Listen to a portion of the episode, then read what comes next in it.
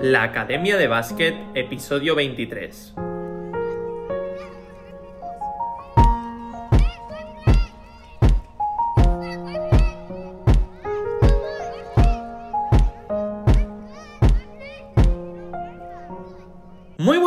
Todo el mundo, bienvenidos al episodio 23 de la Academia de Básquet, el podcast en el que aprendemos baloncesto y es que cada día hablamos de conceptos, ideas y novedades de cómo mejorar tus habilidades, tus movimientos, tu inteligencia en la pista, analizamos jugadores, jugadoras y hacemos un montón de cosas más. Todo esto para que lleves tu juego al nivel más alto. Pero esto no se queda aquí y es que me puedes enviar tus propuestas y preguntas a holaconh.com y te las responderé aquí en el podcast y lo haremos de una forma divertida para que además de aprender pasemos un buen rato y puedas darle flow a tu juego.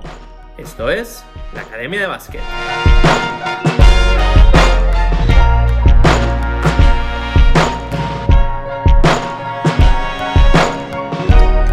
Hoy episodio 23 del miércoles 14 de julio de 2021, programa que vamos a dedicar a los capitanes y a las capitanas, estos grandes responsables que tienen los equipos y que son el enlace entre el staff técnico y los jugadores y las jugadoras. En teoría esta figura no sirve solo para recoger la copa cuando ganas un título o un campeonato, sino que debe de ir más allá y debe velar por el bienestar de los compañeros y de las compañeras e intentar que hayan buenas condiciones y llegar a acuerdos entre el staff y los jugadores. Es una mezcla entre un líder en el vestuario y una paloma mensajera, ya que el staff también lo puede utilizar para que haga llegar mensajes a los jugadores y a las jugadoras. Y bueno, al final los capitanes y las capitanas tienen que ayudar a que el clima y las condiciones sean buenas para todos y también ayudar a resolver pues problemas que pasan dentro de un equipo y es normal.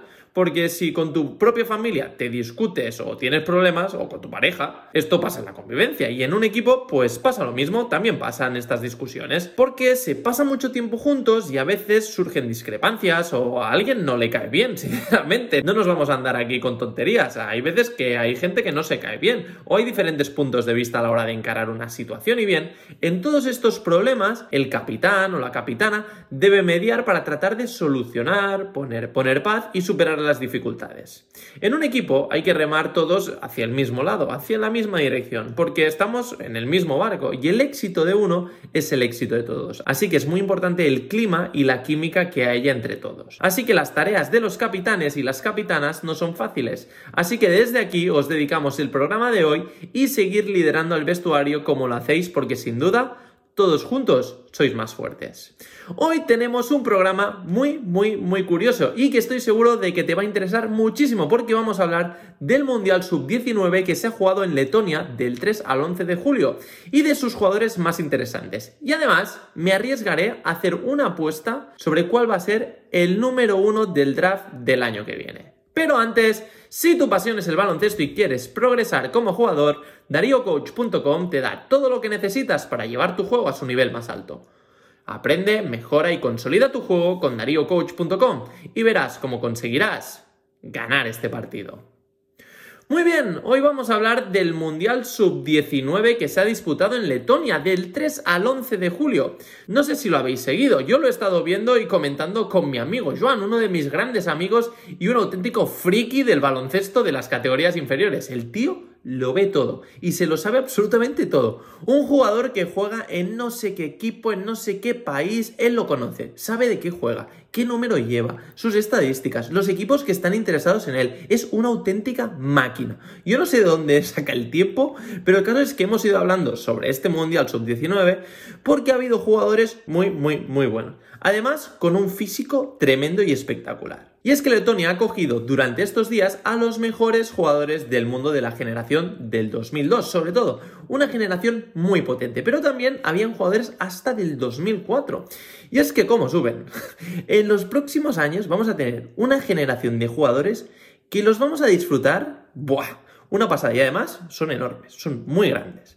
Y mirad, pues vamos a empezar. A esta fase final del Mundial Sub-19 han llegado 16 selecciones de todo el mundo. Y vamos a ver cómo han quedado. En la última posición ha quedado Japón. Decimoquinta, Corea, que aunque hayan quedado penúltimos, en este equipo ha estado el máximo anotador del torneo, Jun Seok Yeo, un alero de 2-0-3 con muy buena capacidad para anotar. Y es que, claro, si no, no hubiera hecho tantos puntos. Y es que ha hecho unos números brutales, excepto en el primer partido del Mundial, que metió 12 puntos. En todos los demás ha estado siempre por encima de los 20. Y en los dos últimos partidos metió 31 y 36 puntos. Y ha promediado 25,6 puntos por partido. Máximo anotador. 10,6 rebotes por partido, segundo máximo rebotador, y 1,7 asistencias. Ahí ya está en el número 33. El amigo Jun no es muy amigo de pasar el balón, ¿eh? Pero, pero bueno, es un muy buen jugador. Sí que es verdad que, claro, jugando contra los equipos de la clasificación de abajo, pues oye, no es lo mismo. Tiene mérito, ¿eh? Lo que ha hecho este jugador porque no es fácil meter tantos puntos y hacer estas estadísticas. Pero yo estoy seguro que si Corea hubiera estado jugando contra las mejores selecciones, no hubiera hecho estos números. Aún así, Jun Seo Yeo es un jugador muy, muy interesante. En la posición decimocuarta ha quedado Mali. En decimotercera posición está Puerto Rico y tiene mérito porque siendo un país tan pequeño con apenas 3 millones de habitantes han jugado este mundial y tanto con la absoluta como con las categorías inferiores están ahí dando sorpresas de vez en cuando. Y oye, tiene mérito la cosa, ¿eh? En decimosegunda posición ha quedado Irán. Undécimos Letonia. Décimos Australia. Y Australia tiene un jugador que es buenísimo. Y es que a partir de ahora empiezan los nombres gordos. Dyson Daniels, un base del año 2003 que jugó para la NBA Global Academy de Australia, una de estas academias que tiene la NBA ahí desperdigadas por el mundo, pues una de estas. Y la próxima temporada jugará con el equipo de la G-League Ignite. Además, este chico ya ha debutado con la selección absoluta y lo hizo en los clasificatorios para la Copa de Asia de 2021 contra Nueva Zelanda. Y el tío metió en su debut 23 puntos, dio 3 asistencias y robó 6 balones. Este chico va a estar en la NBA en breves, así que recordar su nombre. Si no al tiempo, ¿eh? Porque es buenísimo. En novena posición ha quedado Turquía y en octava Argentina. Y en esta selección ha destacado un jugador que lo ha hecho bastante, bastante bien y que ha sido muy regular durante el torneo, que se llama Juan Francisco Fernández. Bien, séptimos ha quedado Senegal, una selección que ha sido muy dura, muy física, con mucho poderío y que, oye, no le ha puesto las cosas nada fácil a los favoritos. En sexta posición, Lituania. Y esta selección ha estado liderada por el ala pivot Azulas Tubelis. Mide 2'08 y juega en la Universidad de Arizona.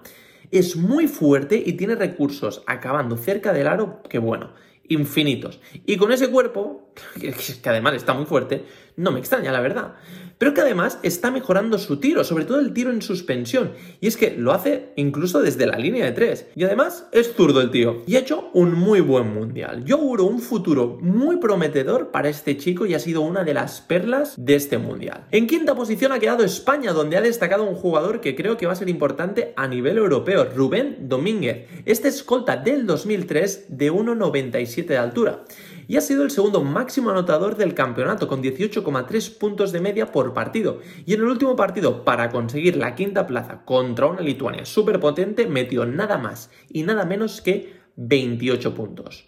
Además, este tío puede meter de 2, de 3, rebotea, es muy polivalente y es muy difícil de defender. En cuarta posición está Serbia, y es que este equipo tiene un jugador, un prospect de agüita. Nikola Jovic es buenísimo. Juega de ala pivote en el Mega, un equipo serbio, y mide 2.08. Pues Jovic es muy versátil y te puede castigar prácticamente de cualquier manera. Y aun con lo alto que es, tiene habilidad con el balón y pasa bien, penetra bien. Su tiro no es del todo consistente, pero el tío tira con confianza. Aunque en el partido no las esté metiendo, el tío sigue tirando ahí con confianza. Y en defensa ayuda muchísimo. Con la envergadura que tiene molesta muchos tiros, corta pases y creo que va a ser una de las estrellas del futuro. Vamos al bronce y es que en tercera posición ha quedado Canadá. Y ojito Canadá.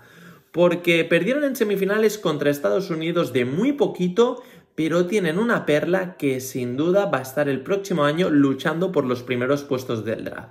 Este jugador no ha estado en el 5 ideal, pero yo pienso que este es el jugador que va a tener más futuro y más recorrido profesionalmente. Y este es Caleb Houston, del 2003.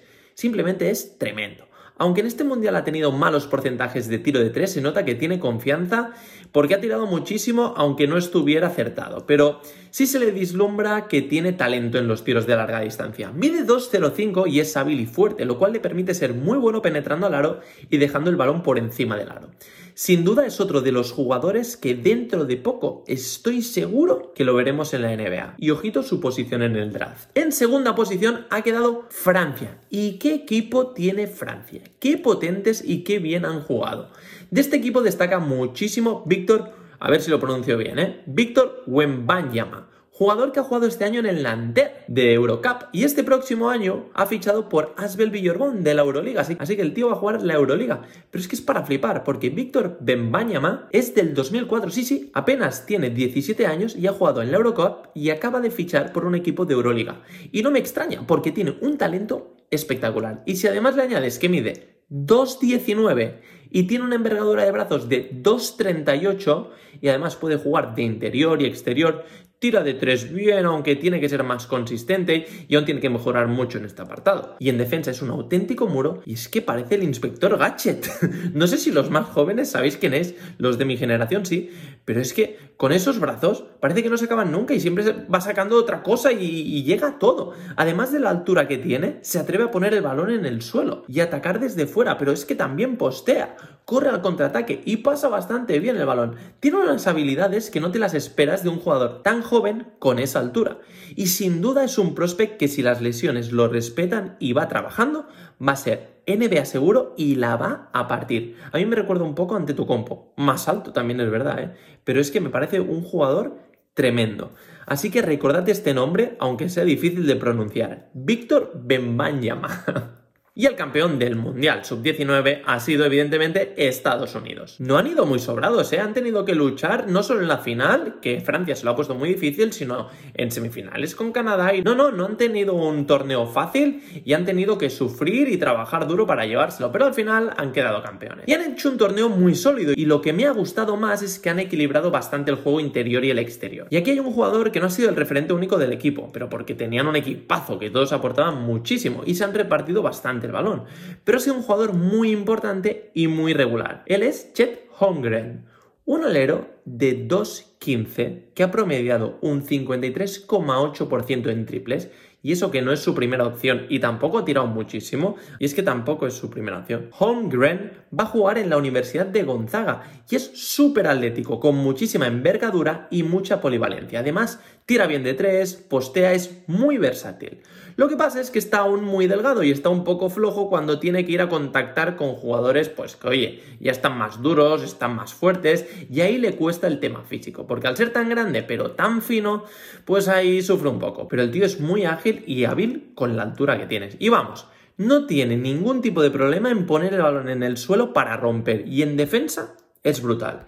Y es una máquina de taponar, con la envergadura y la altura que tiene, pues es una máquina haciendo tapones. Y estoy seguro que si mejora su físico va a ser un jugador brutal. De hecho, y como bien os he dicho al inicio, apostaría que Chet Holmgren va a ser el número uno del draft el año que viene. Si no, al tiempo. ¿Y quién ha sido el MVP? ¿Quién pensáis que ha sido el MVP? ¿Quién creéis?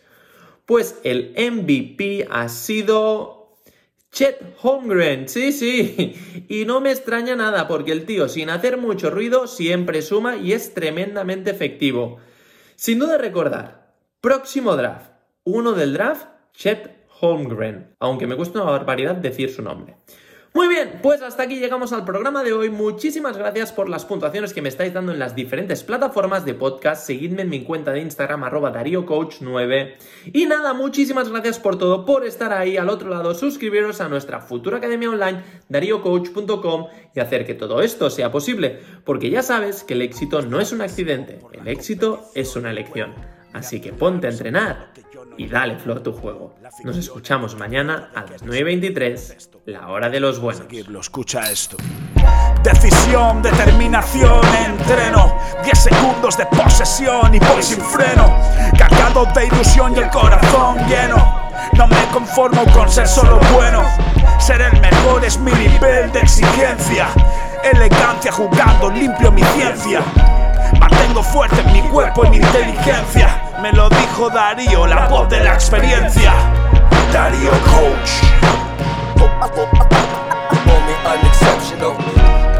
Darío Coach. Decisión, determinación, entreno. Darío Coach.